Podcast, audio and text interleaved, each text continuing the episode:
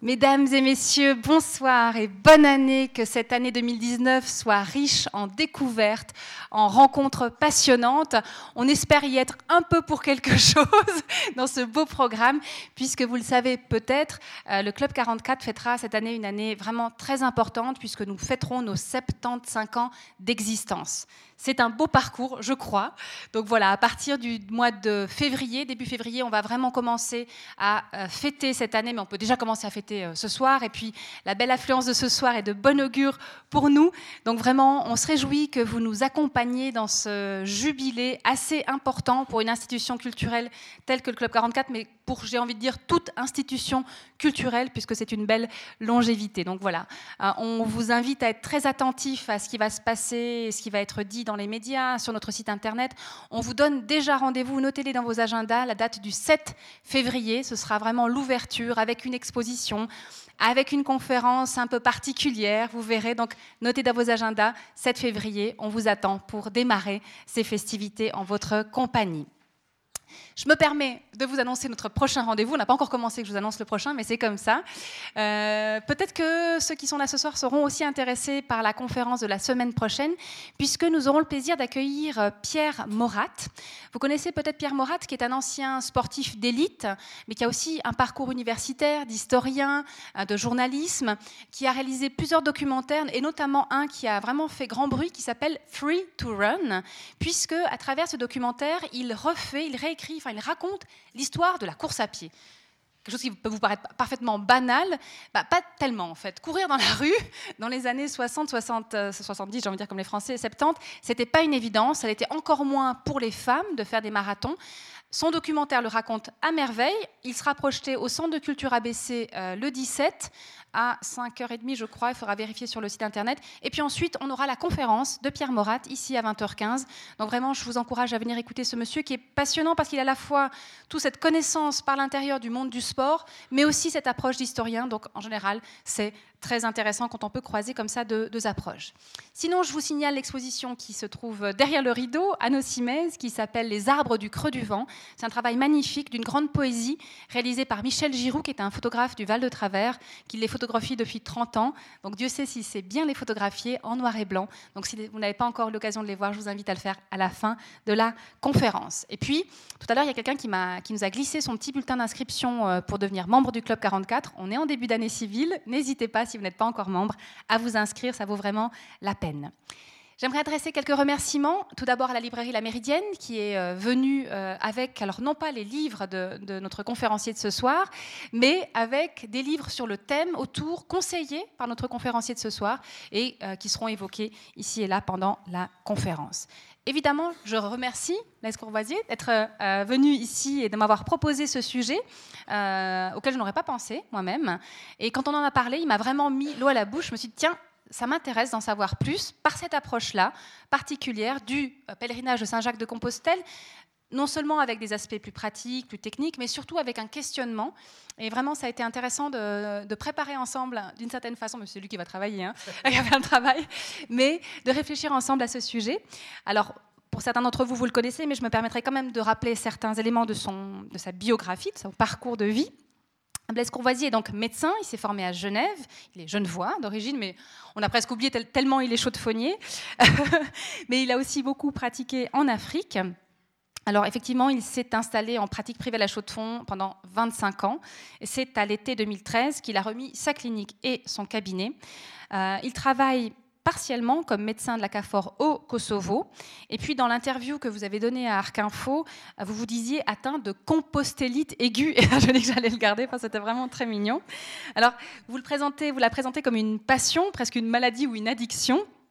Mais c'est vrai que de nouveau, comme j'ai dit tout à l'heure, moi j'ai bien apprécié sa façon d'aborder ce thème par le biais du paradoxe entre à la fois une pratique euh, qui explose littéralement, et je pense que votre présence, alors, elle est le signe d'une amitié peut-être pour Blaise Courvoisier, mais aussi d'un intérêt pour, euh, pour ce pèlerinage mythique, j'ai envie de dire. Donc il y a à la fois une explosion de cette pratique, alors que la pratique catholique, elle, en tout cas en Europe, elle décroît. Donc voilà, moi j'avais envie d'en savoir plus. Donc je vous souhaite à toutes et à tous une excellente conférence et je remercie Blaise Courvoisier et je lui passe la parole. Merci beaucoup. Merci.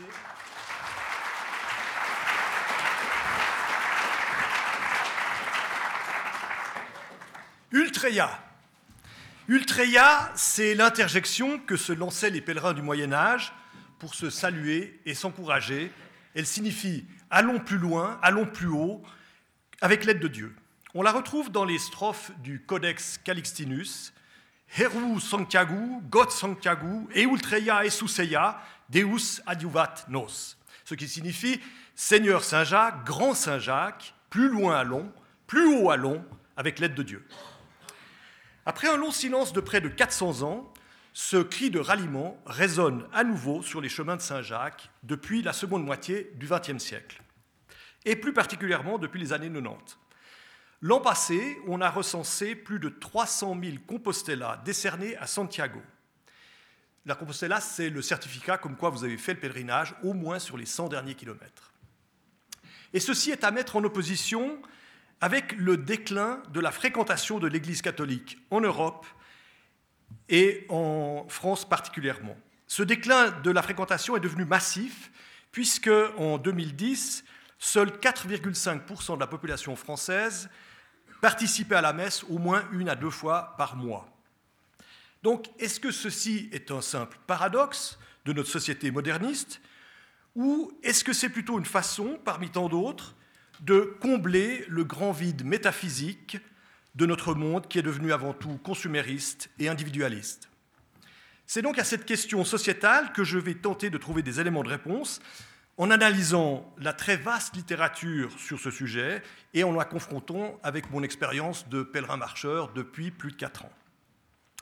Ce que vous devez savoir, c'est que je ne suis ni sociologue, ni philosophe, ni professeur universitaire, ni grand reporter. Je suis donc très différent des autres orateurs que vous avez l'habitude de venir écouter dans cette salle.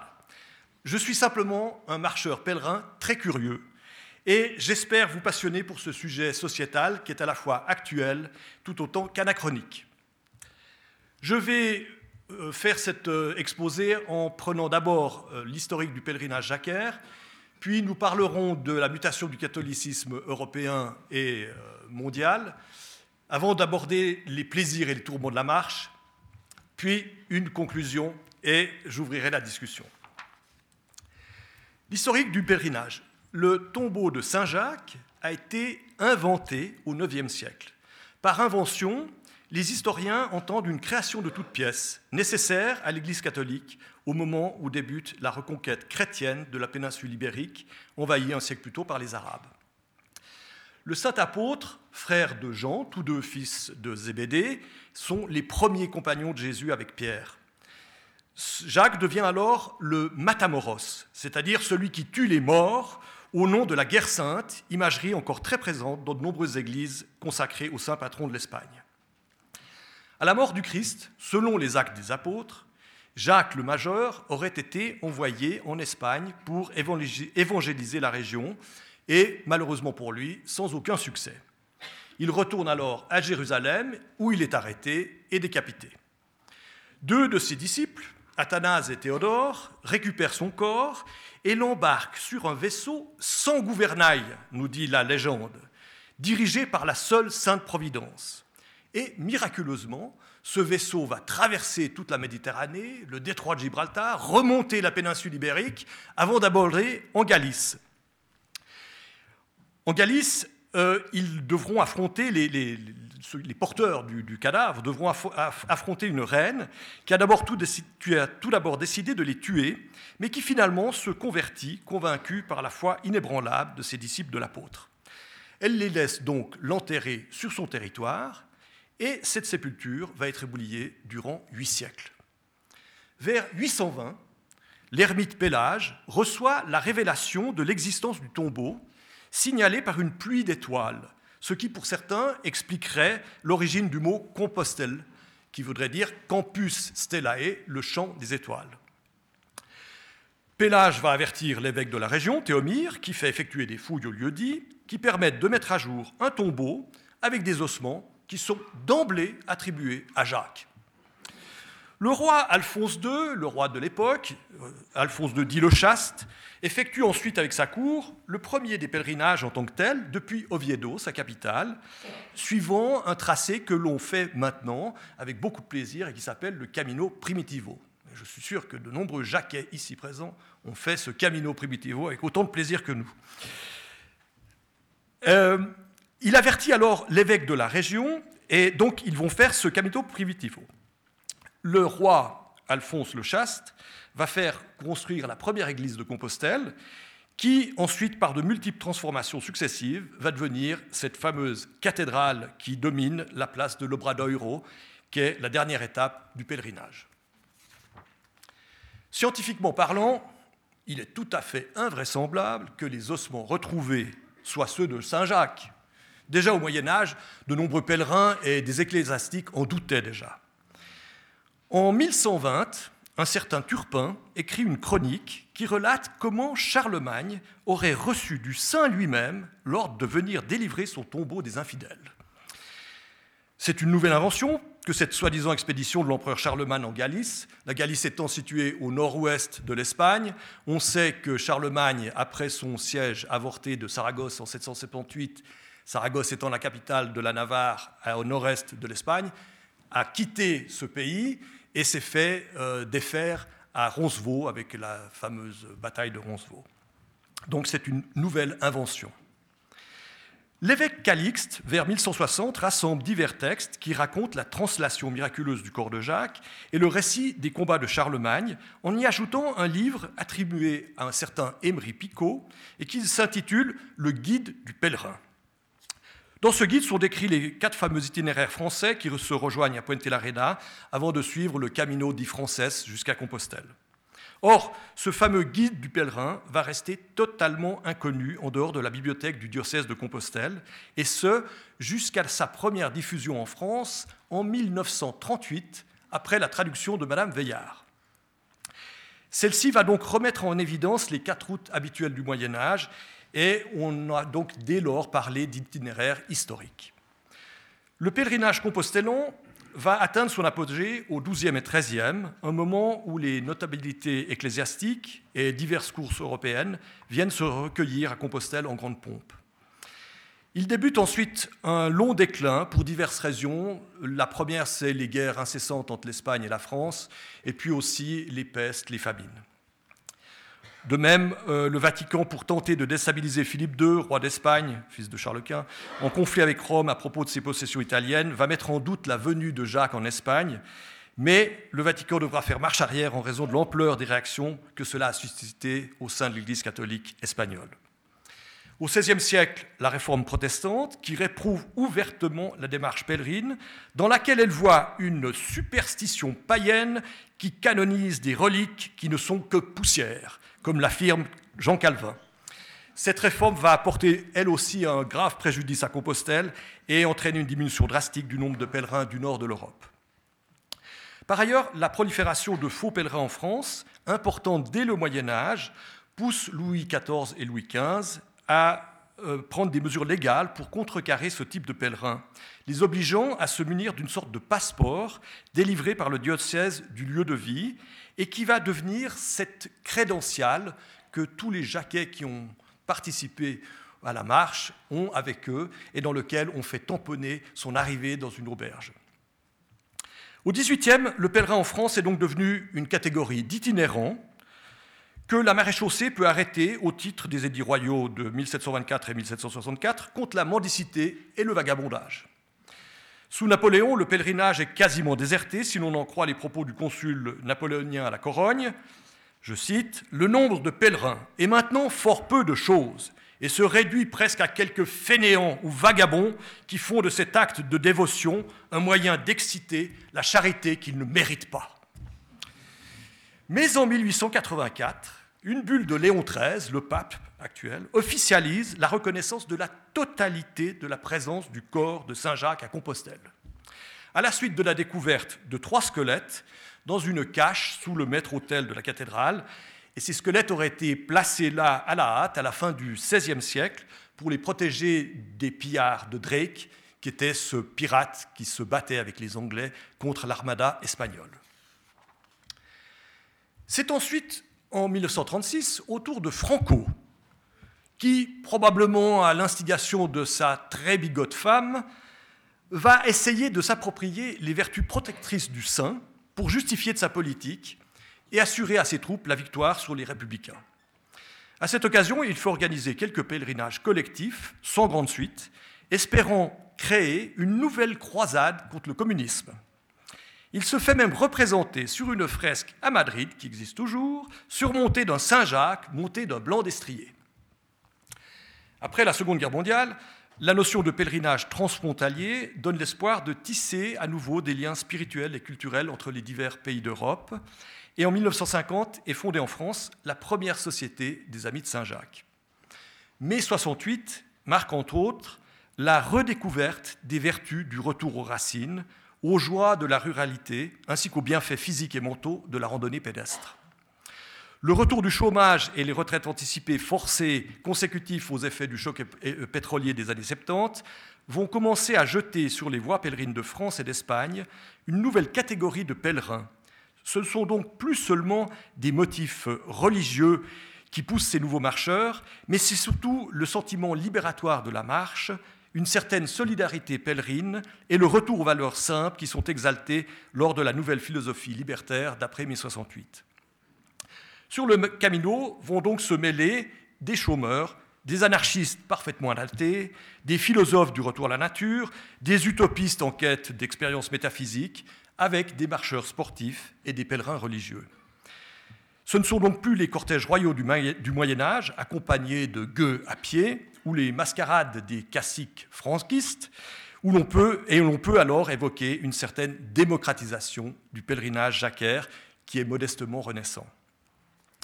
En 1977, deux journalistes du Nouvel Obs, Pierre Barret et Jean-Noël Gurgan, publient Priez pour nous à Compostelle, qui connaît un formidable succès et qui participe à cet engouement renaissant pour le pèlerinage.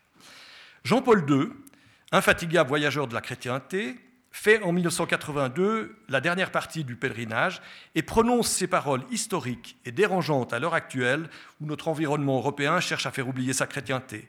Europe, souviens-toi de tes racines. En 1987, c'est la consécration du renouveau jacquaire avec la proclamation par le Conseil de l'Europe qui déclare que les chemins de Saint-Jacques sont devenus des itinéraires culturels européens. Et dès lors, on va assister à une croissance exponentielle du nombre de pèlerins qui affluent du monde entier.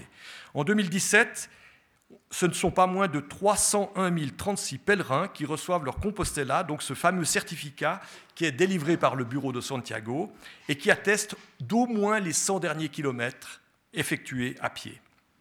Rappelons qu'en 1990, ils étaient moins de 5000, soit plus une multiplication de 60 en moins de 30 ans, avec bien entendu des pics de fréquentation lors des années saintes, ces années où la Saint-Jacques, le 25 juillet, tombe sur un dimanche. L'influence médiatique est aussi très importante. À la suite du roman de Paolo Coelho, Le pèlerin de Santiago, les Brésiliens sont arrivés en masse. De même, les Allemands, après l'apparition d'un livre qui est désopilant et que je vous conseille de lire, qui s'appelle Je pars de Keckerling, ou les francophones qui ont suivi Jean-Christophe Ruffin dans son immortelle randonnée. Sans oublier le fameux film The Way, qui a tiré sur le Camino français et qui attire encore d'innombrables pèlerins américains chargés d'un matériel aussi inutile que massif et lourd.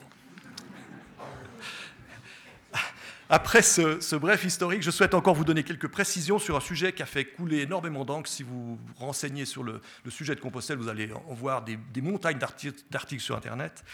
Pourquoi et comment ce fameux Codex Calixtinus? L'attribution de la rédaction de cet, euh, ouvrage au pape Calixte représente la première erreur, puisque l'élaboration de l'ouvrage s'est faite après la mort du pape, qui, est donc, qui lui est décédé en 1124, alors que les chercheurs actuels estiment que cette compilation de textes s'est faite dans les années 1140. Donc attribuer la préface de l'ouvrage à l'époque au pape Calixte II représentait un gage d'honorabilité qui devait permettre une vaste diffusion dans le monde chrétien, car ce pape était une autorité morale reconnue et qu'avec l'aide de son frère, qui était devenu roi de Léon, donc une province du nord de l'Espagne, par mariage, il avait contribué à promouvoir le pèlerinage au tombeau du saint. Mais lorsqu'il a été clairement établi déjà à cette époque que cette attribution était fausse, l'ouvrage a perdu de son succès et il est devenu même l'objet de, mépris avant de sombrer dans l'oubli dès le XIIIe siècle. Le but de l'ouvrage, lui, est clairement inscrit dans l'incipit du Liber. Célébrer Saint Jacques et son pèlerinage en réformant la liturgie sclérosée, à savoir un christianisme fortement influencé par les rythmes arabes et en y apportant la liturgie romaine universelle. Il se veut aussi la justification ultime du pèlerinage qui représente une volonté ecclésiastique de symétrie géographique symbolique en relation avec la symétrie du trio apostolique privilégié de Jésus qui était Pierre, Paul et Jacques. Je m'explique. À Pierre est attribuée l'église située à Rome, le centre du monde chrétien. À Jean, l'évangélisation de l'Orient, il habite à Éphèse, il vivra à Éphèse, et à Jacques, l'évangélisation jusqu'au bout des terres.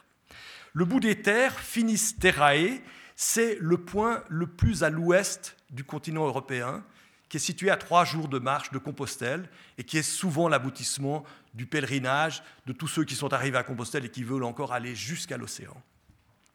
Donc, on obtient une symétrie symbolique géographique, hein, le centre, l'est et l'ouest, qui est en relation avec la symétrie apostolique de Pierre, Paul et Jacques, et qui représente cette fameuse croix de Tao dont je vous ai mis une image ici, qui est une croix à trois branches. Et cette croix de Tao, vous la retrouverez sur le chemin de Compostelle sans arrêt. Et pour en marquer l'importance, je j'aimerais citer le livre d'Ézéchiel, marque d'un Tao au front, et quiconque portera la croix au front, ne le touchez pas. Quant à Émeric Picot, Émeric Picot, à qui on a ce livre, il n'est en fait que le porteur du codex de Vézelay à Compostelle, et il a été agréé par un sauf-conduit du pape Innocent II qui a été retrouvé par les chercheurs. Donc l'auteur du guide du pèlerin, qui était faussement attribué à Picot, est par contre certainement français, et c'est la raison pour laquelle ont été euh, décrits avec de nombreux détails les quatre voies françaises et que l'on ne parle que d'une voie espagnole, le fameux Camino français, alors qu'il existait déjà d'autres voies en Espagne, principalement la voie du Nord, puisqu'elle était, utilisée lorsque les, Arabes étaient remontés très haut dans la péninsule. Et cet auteur est certainement français parce qu'il s'en prend souvent aux Espagnols. Euh, on peut citer par exemple sa description des habitants de la Castille, qu'il juge plein de malignité et totalement dépravé. Ce cinquième livre du Codex donc le guide du pèlerin, parfaitement ignoré dès le XIIIe, n'a donc jamais fait partie de la besace des pèlerins du Moyen Âge. Mais il est resté précieusement conservé dans la bibliothèque de la cathédrale de Compostelle jusqu'à ce qu'il réapparaisse à la suite de la traduction de Madame Veillard en 1938. Et on a désigné dès lors ces quatre voies françaises comme les voies de Compostelle en France, mais bien des chercheurs actuels reviennent sur cette idée et disent qu'il y a autant de voies jacquères en France et en Espagne qu'il y avait de pèlerins, car à l'époque, on quittait sa maison pour prendre le chemin, et c'est ce que vous avez vu sur le... Sur le ah, pardon. C'est sur cette carte, vous voyez que cette carte est constellée de chemins qui mènent de toutes les grandes villes et qui aboutissent finalement toutes à Compostelle. Donc ces quatre voies représente des itinéraires avec de nombreux sanctuaires, et c'est tout. Et c'était beaucoup plus simple pour l'UNESCO de normaliser ces chemins qui étaient les seuls décrits dans un texte médiéval. Mais, encore une fois, ce guide du pèlerin n'a jamais été le guide du routard du pèlerin du Moyen Âge. Quant au symbole de la voie jacquère, bon nombre de petites villes et de villages, sans grand attrait touristique parfois, se sont parfaitement rendus compte que l'appellation située sur le chemin de Compostelle pouvait avoir un impact touristique très fort, essentiellement chez les non-marcheurs, il faut bien le dire. C'était déjà le cas au Moyen Âge, où l'on cherchait à être une étape sur la voie principale, car cela amenait une prospérité certaine avec un afflux de pèlerins. Actuellement en Espagne, des petits villages de montagne tels que Fonsebadon, qui est un ancien ermitage dans les monts Cantabriques, très visité durant le Moyen Âge, s'est désertifié dès le XIXe siècle. Il a commencé à revivre depuis les années 90 avec le nouvel essor du Camino. Et lorsque j'y suis passé en 2014, il y avait déjà trois auberges, un petit hôtel-restaurant, deux épiceries qui faisaient revivre plusieurs familles, alors qu'une description d'un pèlerin en 1985 ne faisait état que d'un hameau totalement désertifié, en partie détruit. Le Camino Frances avec ses milliers de marcheurs, est devenu en fait une source économique très importante de la région qui fait vivre actuellement de nombreuses familles. Passons maintenant au problème de la mutation du catholicisme en Europe et euh, dans le monde. En premier lieu, il convient de rappeler ce que représente au Moyen Âge et jusqu'au XIXe le long pèlerinage. Le mot pèlerin est issu du latin peregrinus, qui se traduit par l'étranger. Au Moyen Âge, les pèlerins sont effectivement perçus comme des étrangers, mais néanmoins, ils ne sont pas reçus hostilement dans les villages. Ils y trouvent le plus souvent le gîte et le couvert, pour autant qu'ils n'apparaissent pas comme des faux pèlerins, ce qui malheureusement va se développer dès le Moyen Âge. Par ailleurs, au Moyen Âge, les équipages royaux, ou ceux des grands représentants des églises européennes, sont fréquents, se mêlant aux foules de pèlerins pauvres qui, eux, se déplacent à pied. Comme le dit euh, Madame Julia, l'expérience pèlerine traverse les cultures et les siècles. Le pèlerinage n'est pas errance ou vagabondage, il est déplacement, fait le plus souvent à pied, et dirigé vers un terme, le lieu saint, où doit s'accomplir la rencontre avec une puissance surnaturelle qui l'habite. La société du pèlerinage est une société de l'éphémère et de l'extraordinaire où s'abolissent le temps de la route, les distinctions sociales, claires, laïques, riches, pauvres. La lecture du livre de Madame Péricard, qui a rassemblé, qui est d'ailleurs sur la bibliothèque à la sortie, qui a rassemblé neuf témoignages de pèlerins des 15e et 16e, nous éclaire quelque peu sur la façon dont on appréhende à l'époque cette traversée dans l'inconnu. Les sanctuaires rencontrés en chemin sont décrits précisément, ainsi que les saints que l'on peut y vénérer, les ponts nécessaires aux diverses traversées fluviales, ainsi parfois que des mises en garde contre des aubergistes retors ou certains hôpitaux à éviter à tout prix. Je vais vous citer Jean de Zelbecke, qui est un pèlerin qui arrive à Compostelle lors de sa quatrième tentative en 1511, car partout on fait grand honneur aux pèlerins. Ils ont de nombreux privilèges. Si deux ou trois pèlerins veulent voir quelque chose, on le leur montre. Et plus loin, en terre étrangère, quand les pèlerins n'ont plus d'argent, on les laisse à l'hôpital et on ne les garde pas longtemps. On les jette souvent dans la fosse, même s'ils ne sont pas morts, pour en être débarrassés. on récupère ainsi leurs affaires. Mais si on a de l'argent, on se fait bien servir et bien soigner. Ce qui est aussi très intéressant lorsqu'on compare ces récits avec les relations pèlerines actuelles, c'est l'absence de sentiments personnels exprimés, ainsi que l'absence de doute sur la justification d'une telle épreuve. On part à Compostelle parce qu'on en a fait le vœu ou parce qu'on veut expier des péchés. On peut aussi partir pour un plus riche qui, lui, paye un pèlerin pour faire expier ses propres fautes. Ou dans certains cas, ça peut être demandé par la justice pour, comme une punition. Je terminerai cette introduction par euh, une citation de M. Eby, qui est un marcheur suisse, le pèlerin médiéval se trouvait dans une situation diamétralement opposée à la nôtre. Géographiquement, il baignait dans l'inconnu, sans cesse étranger au monde dans lequel il se trouvait. Mais socialement, même s'il avait abandonné sa terre natale et son état de forgeron, de fourreur ou d'aubergiste, la qualité de pèlerin lui assurait dans toute l'Europe une place bien définie, signalée par son costume traditionnel, et lui garantissait de la part de la population un traitement privilégié. Que le catholicisme soit en crise existentielle en France et en Europe n'étonnera plus personne. Les chiffres parlent d'eux-mêmes. Selon un, sondage IFOP publié dans la Croix en 2010, la fréquentation de la messe, bien que comprise dans un sens très large, à savoir une à deux fois par mois, ne dépasse pas les 4,5% de la population française, se rapprochant même des pays luthériens de l'Europe du Nord. On constate aussi un net décrochage quantitatif des sacrements tels que baptême, confirmation, mariage religieux, inscription au catéchisme, et surtout des difficultés à recruter de nouveaux prêtres. Comme le dit très justement M. Schlegel dans un article passionnant de la revue Esprit en 2010, intitulé Adieu au catholicisme en France et en Europe, on pourrait dire qu'en Europe, le catholicisme n'est pas en phase terminale, mais qu'il approche de la retraite. Il faut néanmoins objecter, bien entendu, que la pratique cultuelle ne prouve pas grand-chose à propos des, croyances, ni a fortiori de la foi. On doit aussi se poser la question de savoir si cette baisse de fréquentation cultuelle ne correspond pas aussi à un certain anticonformisme intellectuel, ce que tenterait de prouver l'augmentation régulière des croyants européens sans appartenance à une église. En Suisse, selon un recensement 2015 de l'OFS, 24% de la population n'appartiennent pas à une communauté de croyance, c'est deux fois plus qu'en 2000. 25% rejoignent les rangs protestants, alors qu'ils étaient 50% en 1970, et 37% se disent d'obédience catholique, alors qu'ils étaient 42% en 2000. Il est aussi intéressant de comparer ces statistiques avec un sondage effectué lui aussi en 2015, dans lequel 53% des sondés se disent croyants et très croyants, et seuls 8% s'avouent athées. Est-ce qu'il faut voir dans cette incohérence le fait que l'énoncé d'une appartenance à une église induit en Suisse l'envoi d'une imposition ecclésiastique? C'est probable. Dernier chiffre qui apporte une preuve supplémentaire de ce déclin des institutions religieuses classiques, 98% des habitants, 98% des habitants en Suisse en 1960 se disaient appartenir à une communauté religieuse, qu'elle soit catholique romaine ou réformée. Je terminerai cet état des lieux assez pessimiste par une citation du père Bouillet, tirée de son ouvrage La décomposition du catholicisme, paru en 68. Il n'y a pas si longtemps que les catholiques ironisaient du haut du haut sur la pulvérisation du protestantisme en sectes et en écoles rivales et antagonistes.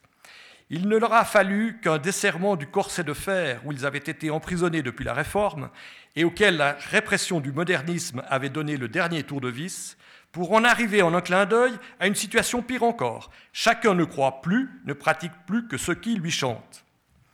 Or, ce déclin du christianisme européen ne provient pas d'un seul anticléricalisme forcené ou de persécution, comme le dit le secrétaire dans un article de la Croix en 2002, d'un affaiblissement de la foi, non de ses opposants, mais de ses interprètes. Et pourtant, l'Église catholique et le Vatican n'envisagent pas de réformes culturelles drastiques telles que l'abolition du célibat des prêtres, qui pourrait certainement redonner un regain de vocation de ces animateurs de la vie chrétienne catholique.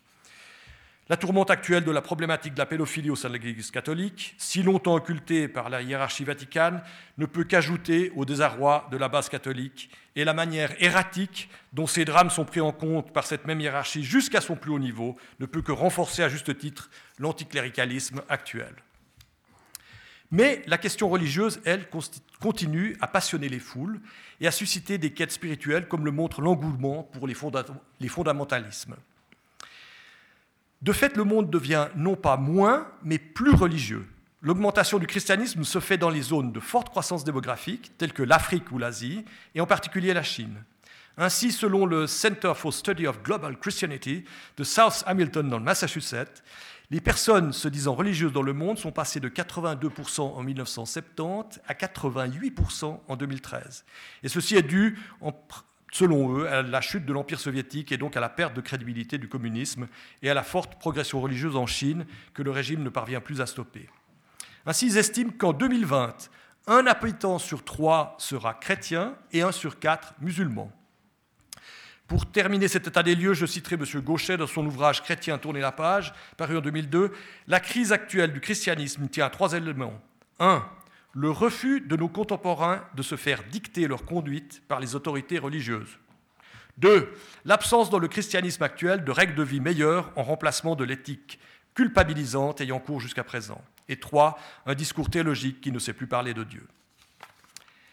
Or, actuellement, on assiste au renouveau de la perpétuation d'une pratique pèlerine, ce fameux paradoxe, qui se dissocie des dogmes et des légendes fondatrices.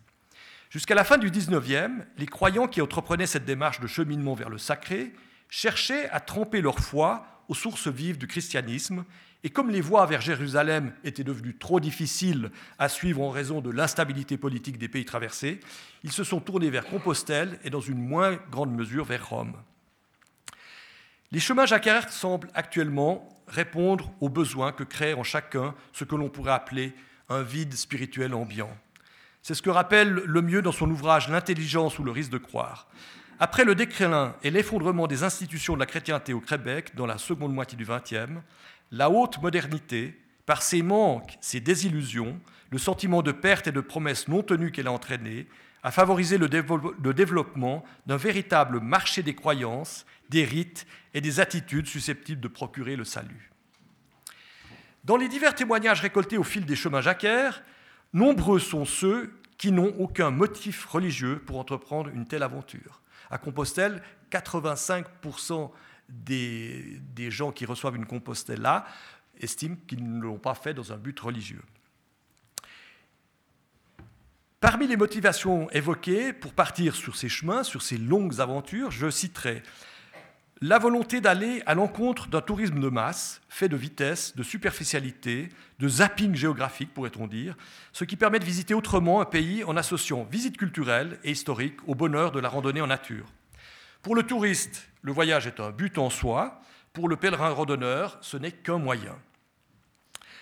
La plupart des pèlerins interrogés avouent un profond scepticisme profane, mais trouvent dans ce long effort soutenu un moyen sincère de retrouver un renouveau spirituel, et le fait de marcher dans les pas de chrétiens qui l'ont fait des siècles durant ajoute à l'intensité du mysticisme éprouvé sur le Camino.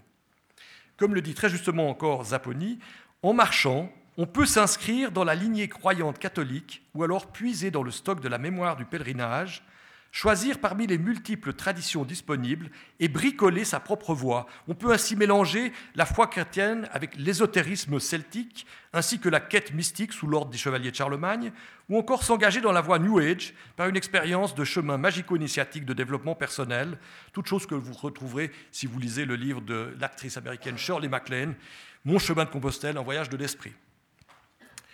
Très importante aussi est cette volonté d'aller vers une existence minimaliste imposé par les conditions du voyage à pied, qui implique un portage personnel, et qui rappelle l'idéal évangélique de la pauvreté. On vit alors le chemin comme un retour aux sources du vrai soi-même. On cherche à s'approcher de la philosophie de Saint François ou du prince Siddhartha, qui eux aussi s'étaient séparés du monde matérialiste à un moment clé de leur vie. Le Camino nous oblige à rompre avec des préoccupations de la vie quotidienne, à oublier un temps cette religion du rentable comme l'appelle Carou, qui s'est substitué à la religion instituée. On cherche à sortir d'une société qui nous enferme dans des rapports d'appropriation et de consommation forcenés. La marche, effort physique simple, n'est en effet rattachée à aucune rentabilité financière et capitaliste. Elle peut donc s'affirmer comme une façon de dénoncer l'utilitarisme à outrance et le pragmatisme de notre monde moderniste. Par ailleurs, laissant de côté ces activités liées à la rentabilité, l'on retrouve sur le chemin des gestes inhérents de la vie quotidienne de base qui, dans ce contexte nouveau, se chargent d'une importante plus-value de sens. Que ce soit le fait de manger, de dormir pour récupérer des forces suffisantes pour se remettre en route le lendemain. De, de plus, sur le chemin, ce n'est pas la condition professionnelle qui est productrice d'identité. Habillé en pèlerin randonneur, avec tous les jours les mêmes vêtements, tous se retrouvent dans une condition égalitaire et l'unique valeur reconnue est celle du chemin parcouru. C'est donc l'individu initinéré qui importe, et sur cette scène du Camino, cet univers particulier, fait d'interactions informelles à dimension utopique, l'on peut enfin avoir l'impression d'être tous égaux. Comme l'exprime justement une pèlerine québécoise, dans ce monde, surtout lors des premiers jours de rencontre, on existe pour l'autre marcheur uniquement par un prénom, une nationalité et le nombre de kilomètres que l'on a parcourus.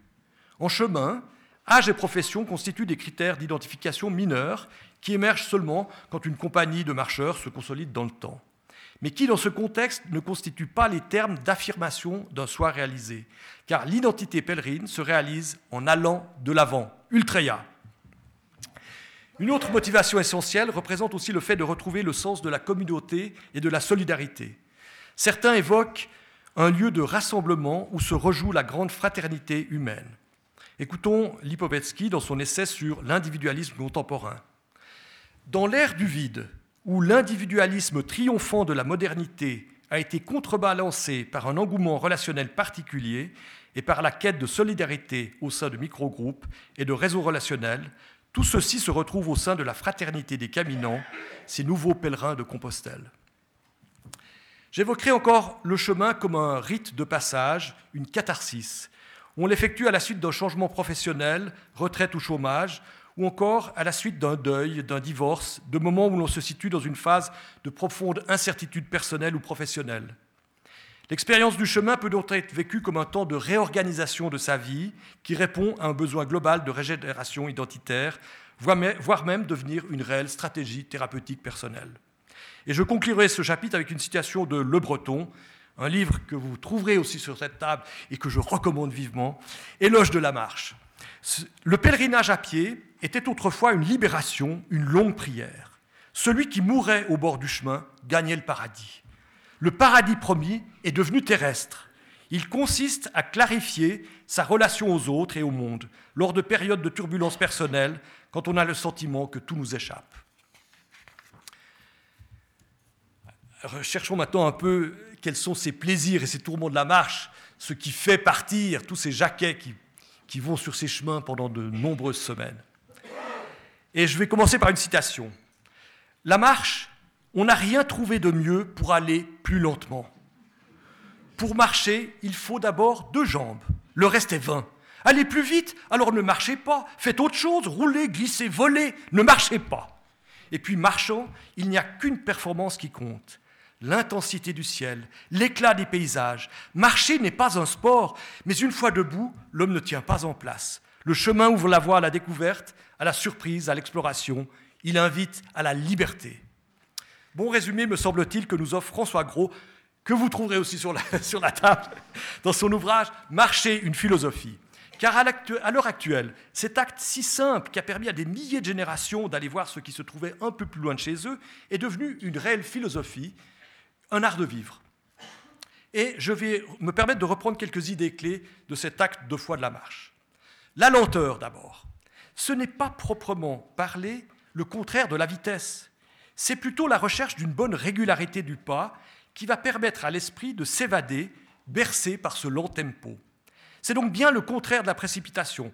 La lenteur de la marche fait vivre plus longtemps les journées durant lesquelles on se laisse respirer, où l'on sent chaque heure s'approfondir et où le sac devient de plus en plus lourd, car c'est l'un des secrets de la marche que cette lente approche des paysages qui les rend progressivement familiers et que l'on s'approprie jusque dans ses moindres détails. Il faut que le corps se rompe à la routine de la route, ce long effort régulier de la marche, que les jambes se musclent, que le ventre se creuse et que les pieds s'endurcissent, avant de voir si l'esprit s'élève. Au bout de la fatigue et de la joie, à travers la fatigue et la joie. C'est une citation de Alix de Saint-André, en avant-route, que vous trouvez aussi sur la table. Cette lenteur est une occupation à plein temps, bien loin de la frénésie du rendement de notre agitation productiviste habituelle. La solitude. Durant le parcours, la solitude favorise une communion avec son environnement, avec les beautés de la nature que l'on parcourt. C'est impossible d'être seul quand on marche, tellement on possède de choses sous son regard qui nous sont données, qui sont à nous par cette prise inaliénable de la contemplation. Tout ce que je vois qui s'étend sous le regard est à moi. Le monde est à moi, pour moi, avec moi, jubile François Gros, un autre ouvrage sur la table. Philippe Debrun, un autre chroniqueur marcheur, lui, n'envisage pas de partir sans son épouse. Dix ans de fladerie à deux, et ça c'est un autre privilège. Partager le silence des chemins avec la femme que l'on aime. De ces regards croisés passaient plus tard des images et des mots qui marchaient à l'amble. Quant à Rodolphe Tefer, un précurseur de la randonnée de long cours, il apprécie la compagnie. Quant au nombre, il entraîne avec lui l'animation, la variété d'entretien et de commerce, mais surtout et avant tout l'esprit de communauté, de colonie, c'est-à-dire d'aide mutuelle, de concours industrieux, d'organisations conçues à l'avance ou improvisées au moment en vue des petits, des faibles et des éclopés. Le silence, qui n'est de loin pas l'absence de son, mais plutôt la fin du bavardage, de ce bruit incessant qui fait écran et qui brouille la beauté des sons naturels, le chant des oiseaux à l'aube, l'écoulement de la rivière, l'aboiement d'un chien au loin ou le chant du coq, toutes choses que l'on peut redécouvrir et se réapproprier si l'on marche sans s'encombrer les oreilles d'un casque ou d'une oreillette branchée sur son téléphone portable. Un homme, avant de parler, doit voir, nous rappelle Taureau, un autre illustre marcheur. La spiritualité et l'éternité. Marcher sur une longue durée, permet de relativiser au maximum l'importance des nouvelles progressivement si l'on a la sagesse de partir sans liaison Internet. On ne saura bientôt plus rien du monde en général et de ses soubresauts. On ignorera les détails de la dernière affaire qui a pu agiter l'autre extrémité du monde. Tout au plus sera-t-on au courant d'événements réellement marquants comme le tsunami d'Indonésie, les attentats de Paris, car il y aura toujours un compagnon pour vous en parler, ou des images entreaperçues à la télévision du bistrot où l'on se restaure. Mais pour le reste, ce qui semble indispensable de connaître quasiment en temps réel devient futile. On se prend à se demander comment on pouvait y trouver un intérêt. La lente respiration des choses fait apparaître le halètement quotidien comme une agitation vaine, maladive, nous le dit si bien Francis Gros. Ceci bien entendu pour autant que le son soit mis en route en ayant oublié sa liaison Wi-Fi à la maison. Il arrivera bien un jour où l'on cessera d'être préoccupé, accaparé par nos tâches, prisonnier d'elles, sachant que pour beaucoup d'entre elles, c'est nous qui les inventons, qui nous les imposons. Faire ceci, passer voir cela, inviter un tel, contraintes sociales, mode culturel, affairement, toujours à faire quelque chose, mais être. On laisse pour plus tard, il y a toujours mieux, toujours plus urgent, toujours plus important à faire. On remet à demain. En marchant, on ne fait que marcher. Mais de n'avoir rien à faire que de marcher permet de retrouver le sentiment d'être, de retrouver la simple joie d'exister, celle qui fait toute l'enfance. Merci à François Gros, une fois de plus, de cette profession de foi. Et pour vivre cette disponibilité de voir, d'entendre et de redécouvrir, il faut être prêt à revivre cette expérience primitive, comme nous le dit cette fois-ci le breton. La marche est une ouverture à la jouissance du monde, car elle autorise la halte, l'apaisement intérieur. Elle ne cesse d'être un corps à corps avec l'environnement, et donc de se donner sans mesure et sans obstacle à l'exploration des lieux. Tout marcheur chemine avec ses dieux intérieurs. La marche est ce moment où la présence au monde redevient une forme de spiritualité. La sérénité, au-delà de l'émerveillement premier, du plaisir de se retrouver soi-même, d'avoir le sentiment d'exister au sein de la nature, survient alors progressivement un sentiment de détachement, une certaine résignation, pourrait-on dire, qui amène à cette égalité d'âme, cette sérénité, liée bien évidemment à la lenteur et à la régularité de la marche, à ce caractère répétitif inexorable auquel il faut se résoudre et qui, tel un mantra éternellement répété, nous procure un bien-être intérieur propice à la réflexion. La sérénité, c'est la douceur immense de ne plus rien attendre, juste avancer, marcher, nous dit encore une fois Gros. Et le breton d'ajouter, marcher, c'est avoir les pieds sur terre au sens physique et moral du terme, c'est-à-dire être de plein pied dans son existence. La marche est une échappée belle, loin des routines de pensée ou d'existence, et de même de celle de l'inquiétude ou de la tristesse. C'est un détour nécessaire pour se rassembler. La marche éloigne les tensions, les apaise, et les propice à prendre enfin une décision qui se dérobait et retrouver le goût de vivre, la saveur du monde. La marche est aussi une manière de retrouver son centre de gravité après avoir été jeté à l'écart de soi par les événements de la vie. Et encore une citation, vous m'excuserez. La marche a quelque chose qui anime et avive mes idées, confirme Jean-Jacques Rousseau, lui aussi un grand philosophe marcheur. Je ne puis presque penser quand je reste en place. Il faut que mon corps soit en branle pour y mettre mon esprit, ajoute-t-il. La liberté, la randonnée de longue, durée, comme déjà exprimé, accentue le lâcher-prise. Elle permet de s'échapper des contraintes quotidiennes, professionnelles et personnelles, voire familiales, et de se libérer enfin du carcan des habitudes mais ce qui est aussi paradoxal, c'est que durant cette libération, on va ressentir d'autres contraintes. Le poids du sac, la longueur des étapes, les incertitudes météorologiques, diverses souffrances, autant physiques que morales, l'inconfort de certains hébergements, le manque de, respect de certains pèlerins, qui sont rares heureusement, la rage lorsque l'on se perd, la faim ou la soif, toutes choses qui deviennent primordiales durant le pèlerinage au long cours.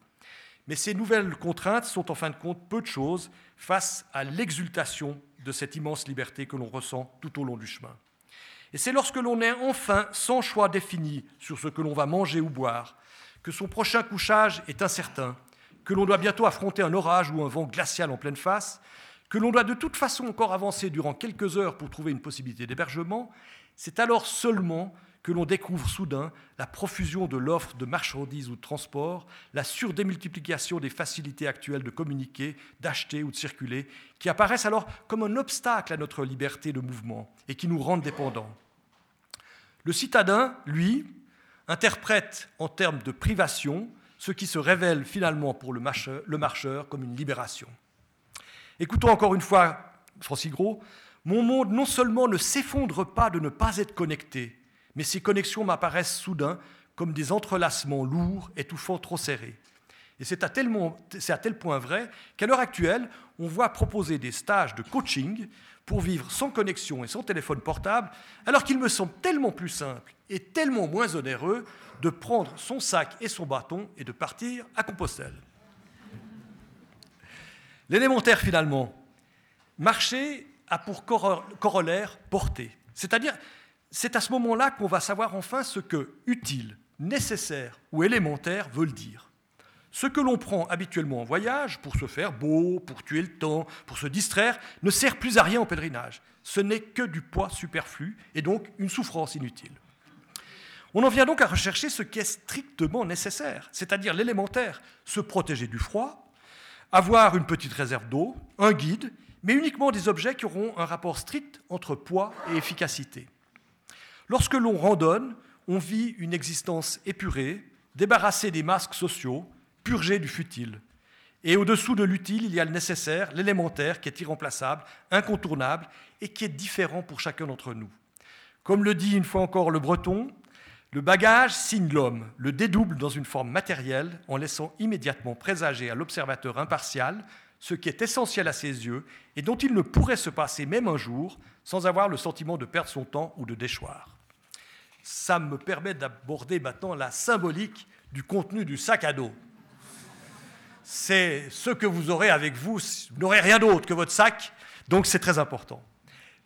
Partir en pèlerinage à Compostelle sous-entend le dicton latin Omnia mea mecum porto. Ça veut dire tout ce que j'aurai, je le porte sur mon dos. Donc je vais le subir sur mes épaules, sur mon dos. Ça vous oblige donc, avant le départ, à des choix drastiques, ainsi qu'à fixer une image de soi-même par sa tenue vestimentaire que l'on va choisir, ainsi que par les accessoires qui nous accompagneront durant la marche. Ces signes identitaires parlent de la trajectoire pèlerine de leur propriétaire, et c'est en fait l'expression de la quête de soi expérimentée sur le chemin. Or, l'examen du sac révèle la présence d'objets parfaitement inutiles, mais qui sont chargés d'une symbolique souvent superstitieuse qui les rendent pour leurs propriétaires absolument indispensables. Un, très intéressant article qui a recueilli le récit de pèlerin québécois en route vers Compostelle en 2008 a décrit un véritable inventaire à l'après-vert. Je cite Une Bible magique porte-bonheur. Une très vieille pièce de monnaie qui permet de prendre une décision en cas de doute. Et là, c'est quelque chose que j'ai toujours avec moi, que j'ai utilisé de très nombreuses reprises lorsque nous étions en désaccord, ma femme et moi, sur le chemin à prendre. Des photos de famille, mais aussi des objets symboliques qui expriment la quête identitaire et affirment ce nouveau mode de vie. Livres de prière, livres de chansons de pèlerinage, parapharmacie avec des objets chargés d'énergie comme des cristaux. Tous ces objets constituent des, médiums non verbaux, mais qui parlent à leurs propriétaires durant la période de pèlerinage et tout au long du camino. Une brésilienne, par exemple, qui affirmait faire un chemin uniquement de méditation mystique, portait dans un très lourd sac à dos une robe blanche, gardée intacte et immaculée, qu'elle ne souhaitait utiliser que le jour de son arrivée à Compostelle. Pour dire, elle se voulait entièrement purifier le jour où elle se présenterait face aux reliques du Saint-Apôtre, alors qu'elle s'était affirmée parfaitement athée. On peut donc dire avec les auteurs de cet intéressant article que la scène de Compostelle est un laboratoire actuel de métissage spirituel où chacun puise dans le stock de la mémoire chrétienne du pèlerinage et choisit aussi parmi les multiples autres traditions disponibles pour bricoler sa propre foi, mélange de rites chrétiens, d'ésotérisme celtique, de philosophie bouddhique ou tantrique, tel qu'il se retrouve dans les théories du New Age. Autre point culminant c'est l'arrivée à Santiago, après toutes ces semaines de marche.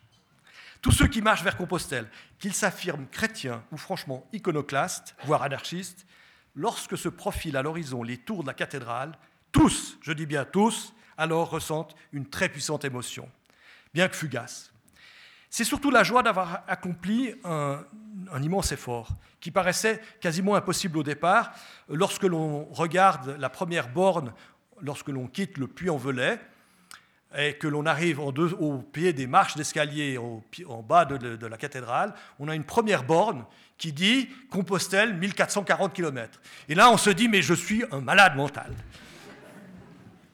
Comme l'exprime très bien ce pèlerin français, après l'arrivée et l'entrée sur la place de l'Obradoiro, où tu te sens un peu comme un héros, après la messe du pèlerin, tu ressens déjà comme si la ville te repoussait pour laisser entrer d'autres pèlerins. Tu reviens alors un peu à l'introspection, tu commences à te rappeler tout le chemin dans ta tête, et c'est là où est le vrai enseignement du chemin. Et quand tu reviens chez toi, c'est un peu comme si tu appartenais à un autre monde et que tu te disais, moi je suis différent de ces gens, je suis capable de faire 1600 km à pied. Arrivé à la cathédrale, les rites du toucher de la base de la colonne où figure l'arbre de Jessé et l'abraccio du, buste du saint, deux gestes que font pratiquement tous ceux qui achèvent, leur camino, même s'ils apparaissent comme des actes de vulgaire superstition, prennent néanmoins pour le pèlerin une valeur finale excessivement importante. Et écoutons encore ce pèlerin qui s'affirmait franchement iconoclaste avant son arrivée. Je cite Exténué par la chaleur et le manque de sommeil, je fus submergé par le sentiment d'être relié à tous ceux qui, au cours des âges, avaient couru le risque de perdre leur foyer, leur famille et même leur vie pour suivre de folles rumeurs à propos d'un endroit merveilleux au bout de la terre. Mais le pèlerinage depuis le Moyen Âge a beaucoup évolué et on peut faire un petit cartade sur les nouvelles façons de pèleriner. Au Moyen Âge, le pèlerin modeste quittait sa maison après une bénédiction du prêtre de son diocèse, qui lui remettait à cette occasion le bourdon, son bâton, et sa besace. Et il cheminait à pied jusqu'à Compostelle, sans interruption autre que maladie ou mort.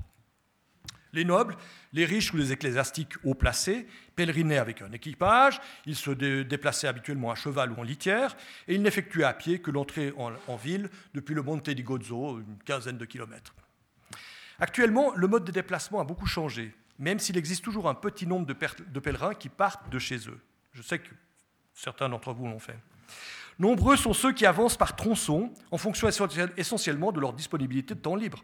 Parfois, ils ne suivent pas de trajet direct, mais profitent du chemin pour explorer d'autres sanctuaires ou d'autres voies annexes. On ne chemine donc plus vraiment de A, son domicile, vers B, Compostelle. La notion de ville sainte ou de sanctuaire semble aujourd'hui recomposée à la carte par un public dont l'imaginaire religieux est de plus en plus fragmenté. L'orientation du Camino vers la, cathédrale garde, comme je l'ai dit précédemment, une grande importance. Mais c'est aussi bien souvent le Camino lui-même qui devient l'attrait principal, à savoir l'expérience de la route comme espace de liberté, de reconstruction de soi, ainsi que comme un lieu de rencontre informelle et hors de tout contexte social. Il est aussi intéressant de voir que l'on assiste à un glissement sémantique très significatif lorsque l'on lit les récits des pèlerins actuels, qui s'affirment aujourd'hui en tant que caminants, marchands, marcheurs ou walkers, et beaucoup plus rarement comme pèlerins. On doit donc comprendre la dénomination actuelle de la scène de Compostelle dans un sens anamnestique, acte qui fait mémoire de la tradition catholique de la pérégrination major, comme étaient nommés les trois grands pèlerinages au long cours du Moyen Âge, mais aussi comme synonyme métaphorique d'un parcours de transition identitaire, comme nous le dit Madame Zapponi. Les nouveaux faux pèlerins, autre chapitre intéressant. Comme signalé au début de mon exposé, les faux pèlerins sont déjà des légions au Moyen Âge. Ils profitent de la crédulité et de la bonté des villageois pour vivre à leurs dépens, sans bourse déliée. Ils seront dénoncés, mis à bande de façon très sévère sous Louis XIV et Louis XV, puisque le délit de vagabondage, activité à laquelle ils étaient assimilés, était puni de 50 galères. À l'heure actuelle, on voit refleurir aussi cette plaie des chemins de pèlerinage, des individus qui profitent de se déplacer et de vivre des vacances bon marché, voire gratuites, s'ils dénichent suffisamment d'albergues donativo. Ils se déplacent souvent en bus, d'une étape à l'autre, et arrivés avant les marcheurs, ils accaparent les couchettes, et comme ils ne sont guère fatigués, ils font la fête dans les auberges jusqu'à des heures indues, dérangeant bien entendu ceux qui cherchent à récupérer pour les étapes du lendemain. Cette plaie est surtout présente sur le Camino français, qui est devenu une véritable autoroute à pèlerins en été, et c'est une des raisons qui pousse les pèlerins récidivistes à choisir d'autres voies moins connues et plus authentiques. Un dernier mot aussi sur une tendance souvent vécue de rencontrer des authentiques marcheurs qui cherchent par tous les moyens à ne dépenser que le strictissime nécessaire, des gens qui cherchent toutes les combines pour ne pas payer les modestes sommes qui permettent aux auberges de continuer à recevoir des pèlerins et qui profitent aussi de la générosité de municipalités espagnoles bien moins riches d'eux qu'eux, même pour surtout ne pas avoir de payer une modeste chambre dans une auberge privée. Cette attitude de vivre sous le dos de la population locale nous a toujours révolté, mon épouse et moi-même, et lorsque la possibilité s'est offerte à nous, nous n'avons jamais refusé de prendre une chambre d'hôte en route. Meilleur moyen de rencontrer les membres de la communauté locale et ainsi d'exercer un peu nos notions d'espagnol. Pardon. Je terminerai en évoquant encore la, la tendance de certains caminants de créer des catégories de pèlerins. Il y aurait les vrais purs, tendance iconoclaste, qui n'iraient que dans les auberges tenues par les municipalités. Les vrais purs, tendances religieuses, qui ne jureraient que par les altes d'obédience catholique. Les vilains, qui s'offriraient des chambres d'hôtes, et les vrais affreux, qui chercheraient des étapes avec hôtels et sanitaires privatifs. Deux remarques à ce faux procès d'attention. D'une part, si le fait de se retrouver le soir en dortoir peut créer des liens, c'est néanmoins une façon de rester aussi uniquement entre soi foncièrement égoïste à mon sens, avec un petit air de se placer au-dessus des autres marcheurs. Oubliant totalement qu'au-delà de la porte de l'auberge, il y a une population villageoise qui serait heureuse de partager avec ses hôtes un peu particuliers quelques paroles durant un dîner ou mieux encore lors d'un repas en commun dans une chambre d'hôte. Et que cet apport financier serait aussi très bienvenu dans, dans une Espagne en forte crise économique. D'autre part, si on se met en route avec l'intention de juger ses compagnons, on n'a forcément rien compris au sens du chemin. Car chacun fait son chemin à sa façon. L'important, c'est de le faire avec sincérité, ouverture d'esprit à l'autre, à la beauté du paysage, à la joie de cette liberté primitive redécouverte. Et rappelons cette devise du poète Antonio Machado, très en vogue sur le chemin. Caminantes no hay camino, se hace camino al andar. Marcheur, il n'y a pas de chemin. Le chemin se fait en allant. Et en prenant son bâton et son sac, tout marcheur devrait encore se souvenir de cette phrase de Le Breton La marche dénude, dépouille, et en mettant le corps et les sens au centre de l'expérience, elle nous rappelle l'humilité et la beauté de notre condition. Quelques mots encore sur la préparation à cette longue marche que vous allez, je suis persuadé, entreprendre dès la fin de cet exposé. la préparation passe par des objectifs physiques et mentaux, car la marche de longue durée nécessite, il est vrai, des bons muscles des membres inférieurs et des épaules, mais surtout un moral d'acier. Il n'est effectivement pas toujours très agréable de se mettre en route tôt le matin par une pluie battante, avec des courbatures, les pieds cloqués, mais c'est à ce moment-là qu'il faut se remettre en tête les petits bonheurs de la veille, cette rencontre à l'albergue ou sur le chemin, ces quelques phrases échangées dans un, dans un espagnol balbutiant, la beauté d'un rayon de soleil irisant la surface d'un ruisseau, le chant du merle le matin tôt, lorsque l'on a l'impression d'être le premier humain à entrer dans ce sous-bois. Toutes ces petites joies que nous apporte la liberté totale du Camino. Physiquement, il est bon, avant son départ, d'avoir essayé son équipement par quelques randonnées en forêt, par tous les temps justement, pour être sûr que sa cape sera bien une protection efficace du sac et de la majeure partie du corps du pobre peregrino, affrontant les éléments et que le sac lui-même n'est pas exagérément chargé. Il est toujours bon, en effet, de refaire un tri avant le départ de tout ce qui nous semblait encore si nécessaire, mais qui s'avérera au mieux utile et donc parfaitement séparable de sa vie d'avant le Camino. Personnellement, lorsque je suis en Suisse, je m'entraîne régulièrement dans un excellent centre de fitness de la place, ce qui m'évite une bonne part des courbatures en début de randonnée. Pour le reste, il y a peu à ajouter à la multitude de conseils donnés dans les divers sites traitant de l'avant-camino. Dans mon idée, seule l'expérience de marche préalable sera utile, associée à une bonne dose de bon sens et quelques discussions avec les membres de l'association Jacquer, toujours ouverts au dialogue.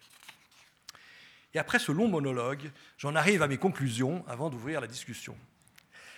Partir à l'heure actuelle en pèlerinage vers Santiago est certes un acte paradoxal au vu de l'état de la chrétienté européenne, mais c'est néanmoins une expérience, une épreuve parfois, indispensable et inoubliable pour des milliers de caminants dont nous faisons partie, mon épouse et moi-même, et qui y trouvent un renouveau de leur moi intérieur, une liberté face aux contraintes de notre société à la recherche de toujours plus d'efficience et de rentabilité, un sentiment de fraternité au sein d'une communauté très égalitaire, un mysticisme qui puise dans des racines historiques et religieuses, une joie intense à ressentir son corps fonctionner librement dans une nature souvent éblouissante et y retrouver les gestes simples d'une existence minimaliste, proche de l'idéal évangélique de pauvreté, toutes choses qui permettent aux nouveaux pèlerins caminants d'affronter le monde individualiste et matérialiste qui est malheureusement devenu le nôtre actuellement.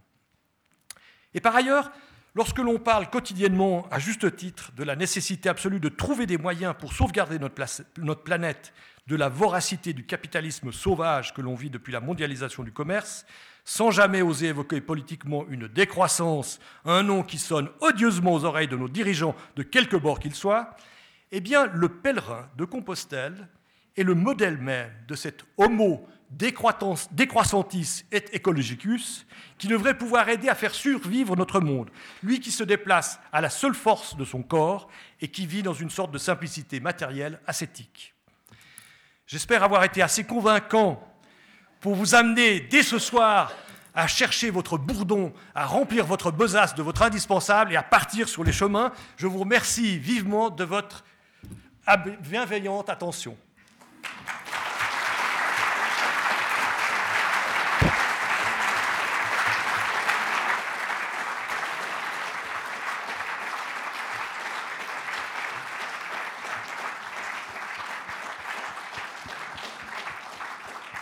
Je, vous passe juste, je, vous passe juste une, euh, biographie, bibliographie un certain nombre de livres, comme déjà dit précédemment, sont sur la table. Ce sont les livres qui me paraissaient les plus significatifs et les plus intéressants pour ceux qui veulent, euh, disons, avoir quelques, idées sur cette marche. Alors ça, c'est une biographie un peu plus euh, importante, mais dedans, vous retrouvez Francis Gros, vous retrouvez Le Breton, vous retrouvez, euh, vous voyez, Péricard, enfin tous ces gens qui, que je vous ai cités et qui sont très importants pour cette marche. On pourra d'ailleurs mettre le document peut-être sur le site internet, puisque vous savez qu'on peut réécouter les conférences. Elles sont filmées aussi sur notre site internet. Vous retrouvez plus de 2100 conférences. Et dans deux jours, on retrouvera le son de votre conférence. et dans quelques jours, un peu plus tard, la vidéo carrément. Donc, et on profitera de mettre le, document. En tout cas, merci beaucoup à Blaise Corvoisier. Est-ce qu'on doit tous avoir cette énergie pour faire euh, le pèlerinage de Saint-Jacques-de-Compostelle? Voilà. Blague mise à part, euh, le micro est à vous. Il suffit de le demander pour poser des questions. Ça peut être vraiment des questions très pratiques, plus existentielles. Vous avez vu qu'on a balayé euh, très large. Euh, donc vraiment, n'hésitez pas à demander le micro. Je peux démarrer pendant que vous préparez vos questions. Ah, ça commence tout de suite. C'est bien.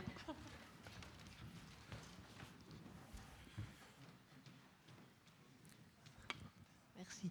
Merci de votre exposé. C'est vraiment tentant pour ceux qui parlent. mais euh, il y, a des choses magnifiques, mais avec les milliers de gens qui, qui, qui marchent, est-ce que c'est encore possible? Alors, je répondrai par l'affirmative. Tout d'abord parce qu'il faut savoir que lorsque l'on marche, la, la, distance entre ceux que l'on voit et ceux qui sont derrière nous n'est pas très grande. Ce n'est pas comme sur une autoroute. Hein. Donc vous allez voir peut-être les gens qui sont à 20-30 mètres de vous, puis 20-30 mètres derrière vous, mais ceux qui sont avant ou en arrière, vous ne les verrez pas. Il est clair qu'il faut aussi choisir un peu le moment et le chemin que l'on veut faire. Si vous choisissez le mois de juillet pour partir sur le Camino français depuis euh, Saint-Jean-Pied-de-Port, il est clair que vous allez voir des centaines de, pèlerins et vous allez probablement être un peu déçu. Mais vous pouvez choisir d'autres voies. Euh, il y a des voies en France, il y a quatre voies principales en France qui sont magnifiques. Hein. Il y a la voie du Puy qui est la plus connue et la plus, la plus, où il y a le plus de monde. Mais j'ai fait par exemple avec mon épouse ce printemps, on a fait la voie d'Arles en, en partant depuis Arles. Si on a rencontré quatre ou cinq pèlerins chaque soir, c'était bien le maximum. Euh, vous pouvez partir de Vézelay ou de, Tours, vous ne verrez personne. Et puis en Espagne, si vous allez faire, euh, nous on a fait une fois une, voie en partant d'Alicante, qui est une voie oblique de l'Espagne, qui traverse toute l'Espagne en oblique et qui passe par Tolède, pardon. Euh, c'est une voie, durant les 15 premiers jours, pour vous dire, on n'a rencontré aucun pèlerin. 15 jours de solitude, à deux. C'est merveilleux. Le luxe absolu. Vous l'avez dit, il faut quand même un moral d'acier. Est-ce que vous avez quand même eu euh, des moments de doute parfois dans les premières Peut-être aussi nous rappeler combien de kilomètres vous avez fait en tout avec votre épouse? En gros, bon, on a fait aussi de la traversée de la Sud, mais on a fait en gros 6500 km depuis 2014, en gros, quelque chose comme ça. Il est clair qu'il y a des moments où vous en avez ras-le-bol. Il y a des moments où vous dites, mais je suis un malade mental de faire un truc pareil. Moi qui pourrais tellement bien chez moi, au chaud, etc. Il pleut, j'ai les pieds en compote, j'ai les genoux qui me font mal, ce sac il pèse une tonne, et puis je me suis encore trompé de chemin, donc je vais faire deux kilomètres de plus, et puis ce soir je ne sais pas si j'arriverai à dormir parce qu'il y aura peut-être plus de place à l'auberge. Bien sûr, vous dites ça. Mais après, quand vous réfléchissez, vous dites, mais la chance que j'ai, cette liberté que j'ai, je pars, j'ai la liberté, j'ai plus à me soucier de savoir. En fait, c'est merveilleux parce que sur le chemin, vous prenez dans votre sac un peu d'eau et un petit peu de pain et un saucisson, et pour le reste, vous allez de toute façon trouver à manger. Vous allez, les choses se font naturellement. Donc, c'est une liberté absolue. Donc, les mauvais moments sont tellement vite contrebalancés par les bons moments que après, on oublie, et puis il y a des moments où on rigole. En fait, avec ma femme, on a traversé la première fois les Pyrénées euh, de, Saint-Jean-Pied-de-Port à Roncevaux. Euh, je ne l'aurais pas vu, tellement il y avait du brouillard. Il pleuvait, c'était une catastrophe. Euh, J'ai jamais eu mes chaussures qui étaient comme ça. Chaque pas, il y avait une, flaque qui sortait de, des chaussures. C'était terrible. On a marché pendant 7h30 sans s'arrêter, parce qu'on s'est dit si on s'arrête, on aura trop froid, on partira pas. Et quand on est arrivé, qu'est-ce qu'on était heureux. On s'est dit, mais oui, c'est fantastique, c'est merveilleux. Donc, je crois que oui, il faut profiter de, cette, de, ce sentiment de liberté extraordinaire.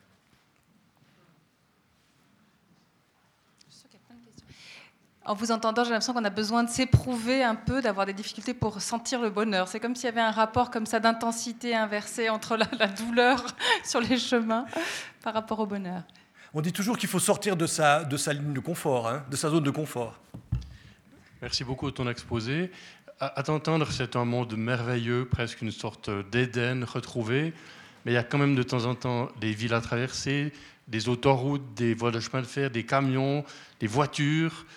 Comment est-ce que tu gères ça? Alors, c'est vrai que l'arrivée dans les grandes villes est toujours difficile. Parce que quand vous arrivez par exemple à Bilbao, quand vous arrivez euh, à Léon, vous avez euh, pendant presque trois heures euh, des, circulations terribles, et puis là, ben, vous ne pouvez plus être sur un chemin agréable. Alors, je vous avouerai sincèrement que le premier pèlerinage que j'ai fait depuis le Puy, j'avais une volonté de ne, pas, de ne plus asseoir mon derrière dans une voiture. Hein, dans Donc j'ai marché, marché, marché. Et donc je me suis forcé à entrer dans, dans Léon et de faire ce grand bout et à sortir, etc. Et puis après le deuxième pèlerinage, je me suis dit, bon voilà, j'ai prouvé. Et donc les entrées de ville, parfois, on les saute. Hein, on trouve un bus, on trouve un métro, on trouve euh, une façon de faire ou un bout de train. Et personnellement, j'essaye d'éviter les entrées. Par exemple, cette année, on, traversait Montpellier. Eh ben, avant Montpellier, on s'est arrêté. On a pris, euh, là, on a pris un taxi puis qui nous a amenés à la sortie de Montpellier pour éviter ces traversées-là.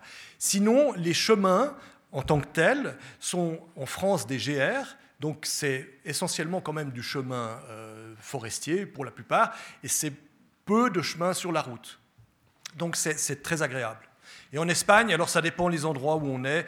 Euh, certains endroits, effectivement, sont, sont parfois, c'est clair, moi j'en parle maintenant et je ne garde que les beaux souvenirs, mais par moments je peste quand euh, je suis sur une route et puis qu'il y a des voitures qui roulent à toute vitesse et qui pleut, puis que je suis inondé, je peste.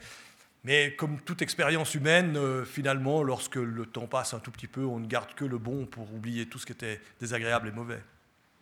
On a une autre question, remarque ici Oui, mais je te remercie beaucoup. Je te remercie beaucoup.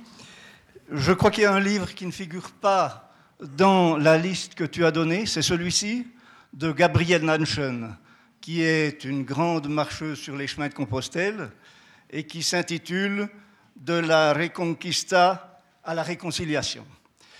En deux mots, euh, Gabriel Nanchen a été stupéfié de rencontrer en Espagne un Saint-Jacques qu'on ne connaît pas, nous, ici. Parce que pour nous, Saint-Jacques, c'est un bon saint qui accompagnait Jésus, qui était très gentil, qui faisait des choses euh, vraiment sympathiques. Tandis qu'en Espagne, il tue les morts. Eh il est sur un cheval.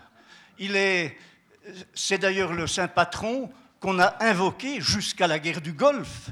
Des journaux espagnols invoquaient Saint-Jacques. Aujourd'hui, il est devenu tour opérateur sur les, les, chemins de Compostelle. Donc, elle a été surprise.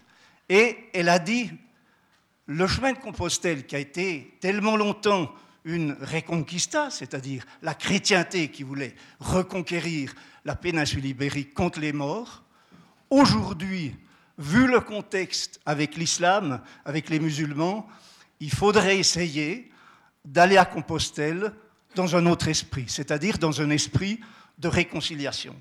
Et moi, j'ai beaucoup aimé euh, ce livre. Je l'ai transporté en marchant, alors que normalement, on ne transporte pas de livres en marchant. Et j'ai été très, très ému par cette démarche qui s'est concrétisée encore aujourd'hui par une association qui s'appelle Compostelle Cordoue, Cordoue où a eu lieu euh, cette espèce de réconciliation entre les musulmans, les chrétiens et les juifs à une certaine époque. Ça n'a malheureusement pas duré, mais cette association continue de défendre cet idéal de réconciliation plutôt que de reconquista. Voilà ce que je voulais dire. Merci.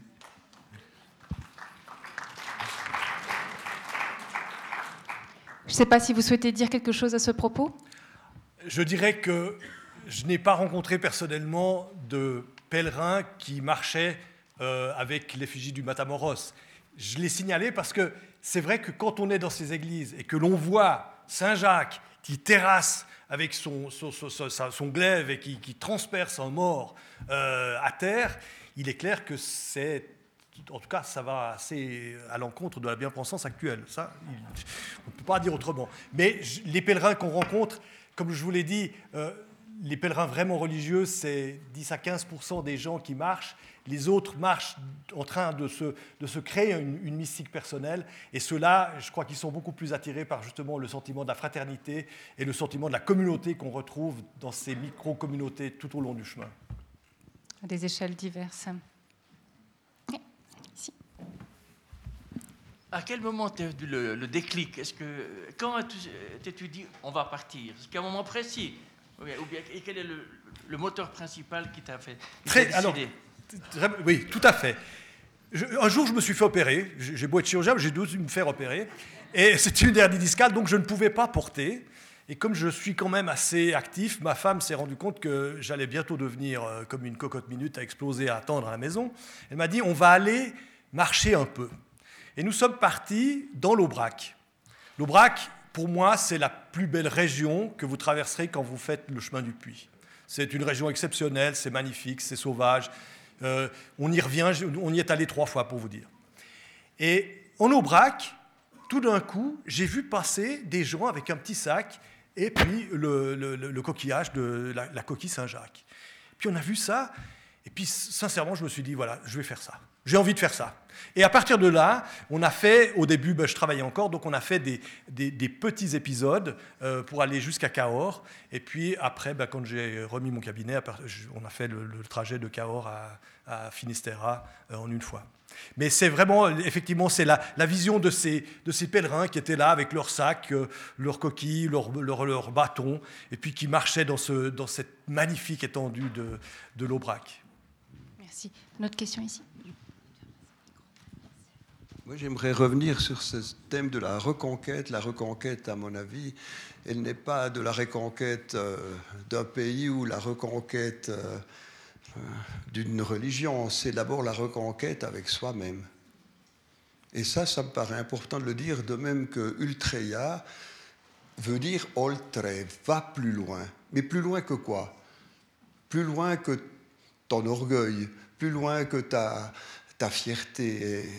Et, je pense que si on veut faire Compostelle avec une certaine, un certain succès pour soi-même, c'est de le faire dans cet esprit-là. Ça veut dire de partir à minima. Enfin, je ne demande pas aux gens de faire ce que j'ai fait parce que je l'ai fait dans des conditions particulières, mais je pense que c'est nécessaire et pas se contenter de, de petits bouts de chemin comme ça qu'on fait en, batifolant. J'ai consulté, à un moment donné, par obligation, j'ai dû m'arrêter dans un gîte. Je dormais dans mon hamac. Euh, j'ai consulté le site. Un site. C'est la pire des choses que vous pouvez faire si vous allez à Compostelle, c'est vous arrêter dans un lieu où vous revenez, comme vous l'avez dit, avec le, euh, comment, les, informations du jour. Ben, vous perdez l'essentiel. Vous n'êtes plus dans votre chemin. D'ailleurs, ce chemin, il s'arrête jamais. Quand vous arrivez à la mer, qui n'est pas Finistère, mais qui est Mouxia, vous n'en avez pas parlé, ça serait important, euh, le chemin, il n'est pas fini. Parce que quand vous arrivez à Compostelle, vous vous dites qu'est-ce que vous allez faire de là? À partir de ce moment-là, moi je suis parti de mon, de mon jardin pour y aller, c'est clair. Mais euh, je pense qu'il il y a quand même des exigences à avoir si on veut l'avoir. Et pour répondre peut-être à ce monsieur qui vous demandait qu'est-ce qui s'est passé, vous avez répondu certainement comme moi je l'ai fait moi-même, c'est quand on s'en sent le besoin d'y aller. C'est pas nécessaire d'y aller et pas utile d'y aller pour une vacance ou pour pour pour quelques, pour quelques jours. Hein. On rencontre de tout, comme le disait Giono, en, disant que, en pensant que les gens allaient à la montagne pour s'y purifier. Ben, malheureusement, ils, polluaient les sources. Alors, je ne veux pas être aussi dur que Giono, mais je pense que euh, effectivement, il faut aller là avec une certaine humilité. Alors, je ne peux que partager votre opinion, mais je dis néanmoins que tout le monde n'a pas la possibilité temporelle de pouvoir partir de chez soi jusqu'à Compostelle, ce qui nécessite, si vous êtes à chaud de fond, trois mois de marche. Donc je, moi, je, ne fais pas de différence. Je pense que celui qui part, qui prend son sac et son bâton et qui veut faire un bout de Compostelle, pour moi, il fait son bout, son chemin. Ce qu'il faut le faire, c'est avec la sincérité, c'est le faire en ayant justement cet esprit ouvert, cet esprit ouvert à cette liberté, à cette confraternité qu'on va rencontrer ici. Mais je crois qu'on ne peut pas dire ah ben si on veut aller à Compostelle, il faut faire la totalité d'une traite, parce que ça c'est un avantage qu'on a lorsque vous comme moi, on n'a plus d'activité euh, professionnelle euh, qui, nous, qui nous bloque dans, en, en Suisse. Quoi. D'accord. Bon, vous avez pris cette décision.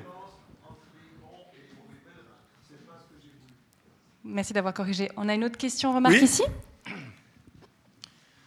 Tout d'abord, je tiens à te féliciter, Blaise, et madame, pour- surtout madame aussi, parce que moi j'ai pu faire le, le chemin depuis Moudon jusqu'à Compostelle, puis trois jours jusqu'au bout bout du monde. Euh, C'était extraordinaire. Il faut vraiment avoir du temps pour le faire. Au- au- au disque- on fait une vingtaine, 20 à 22 km par jour de moyenne entre les deux. On n'a jamais eu de problème. Heureusement, on a été gâtés après une vie professionnelle comme on a eu. Pour vous dire, les dix dernières années, euh, notre carrière professionnelle, nous n'avons pas pu partir ensemble en vacances. Je partais une semaine avec les copains à vélo, je rentrais, c'est ma femme qui partait chez sa maman, dans le canton de Nidwald, au pays de Saint-Nicolas-de-Flux. Alors, vous voyez, j'ai eu quelqu'un avec moi vraiment qui m'a, qui m'a vraiment euh, tenu compagnie et en- entre les deux, on a fait 98 jours. Mais c'était fantastique. Il faut laisser les, les problèmes euh, journaliers. Bon, on a fait ça pour la retraite. On a eu une sacrée chance. On a eu le fils qui s'occupait de tout. Il nous a dit, maman, papa, allez-y, moi j'occupe de tout. Mais aujourd'hui, je vous dis franchement, on y pense, mais tous les jours. Ça nous colle au basket. C'est incroyable. Ma femme, tous les jours, elle a son nez sur, le, sur son livre qu'elle a fait. On y, on y pense, ça fait maintenant 11 ans Mais en fait, tu es aussi atteint d'une compostellite aiguë. voilà, aigu. Et comme je l'ai dit, c'est malheureusement une maladie qui est non curable. J'ai voulu, j'ai, voulu te le dire, c'était aigu. euh, Qu'est-ce que ça voulait dire Maintenant, je sais. Parce que c'est difficile, vraiment. Tu t'as bien expliqué tout ça. Je te félicite. Blaise. Merci. Et puis, madame aussi, vous avez fait quelque chose vraiment de fantastique. Et puis, j'espère que certaines personnes d'ici puissent le faire. Mais si vous pouvez le faire, faites-le en un seul coup. si vous ne pouvez pas, alors faites chaque, chaque année 15 jours jusqu'à ce que vous êtes là-bas. Encore une petite dernière chose. Ma femme, quand on arrivait à Finistère, trois jours, trois jours après Compostelle, vous savez pas ce qu'elle m'a dit? On recommence. Non, elle m'a dit Otto, tu as de la chance qu'on est là parce que je continuerai. Bonne soirée à vous tous.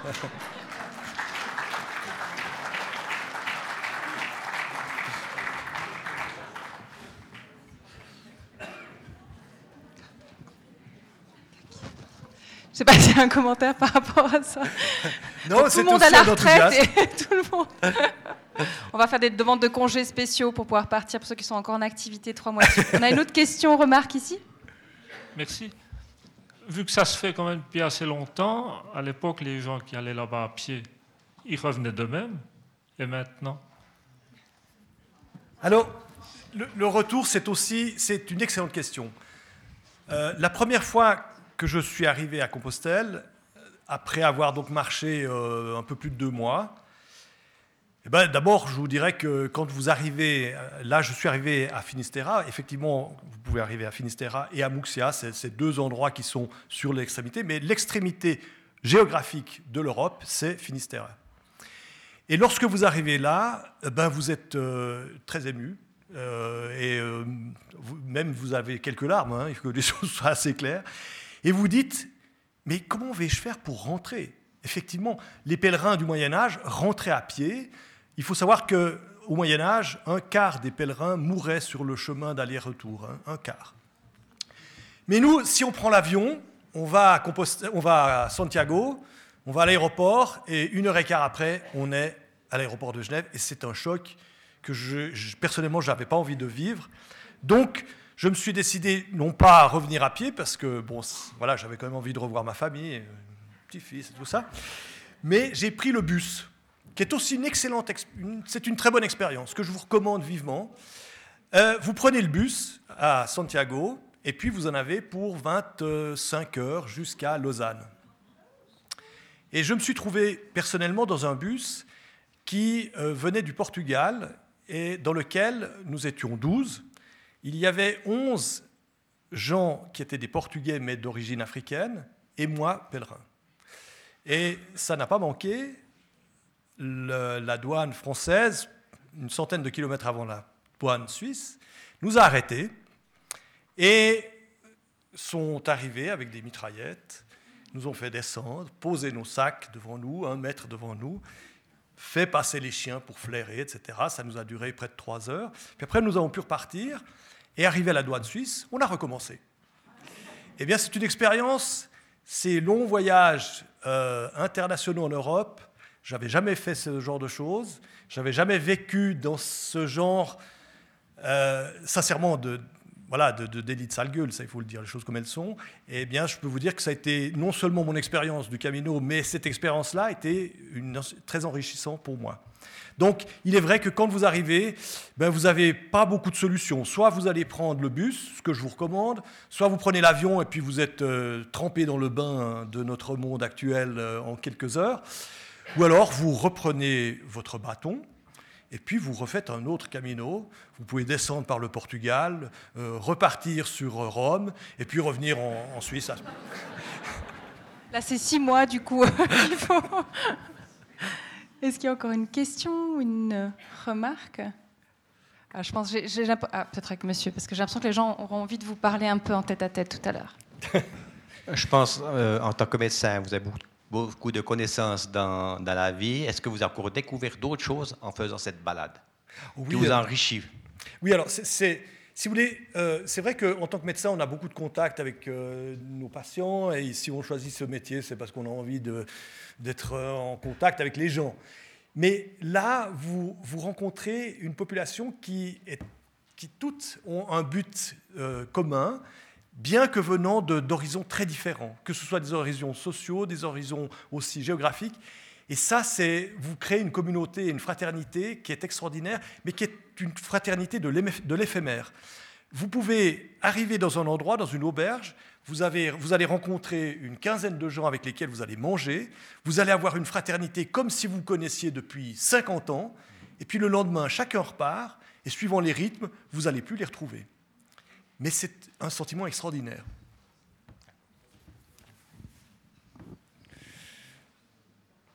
Bon, voilà, c'est les questions pour après. Pour terminer déjà, bah, vous remercier beaucoup. Euh, c'était passionnant de vous entendre. Vous êtes extrêmement euh, passionnant, animé. On sent la flamme et la, foi euh, pour le camino, j'ai envie de dire. Et puis pour cela, vraiment, peut-être conjuguer deux choses. La première, c'est reprendre le mot de reconquista, mais de soi-même, la reconquête de soi-même, et qui passe par peut-être se sentir étranger, pour reprendre le, sens originel du, du, terme peregrinus. Une expérience que vous avez faite au retour en étant avec ces gens euh, qui sont portugais mais avec visiblement pas la bonne couleur de peau. Et voilà, peut-être que pour partir à la reconquête de soi-même, il faut se sentir un peu étranger là où on est pour faire le tri entre ce qui nous constitue vraiment et ce qui est peut-être de l'accessoire. Merci beaucoup. Et puis, bah voilà, les discussions se prolongent au bar. Merci à toutes et à tous.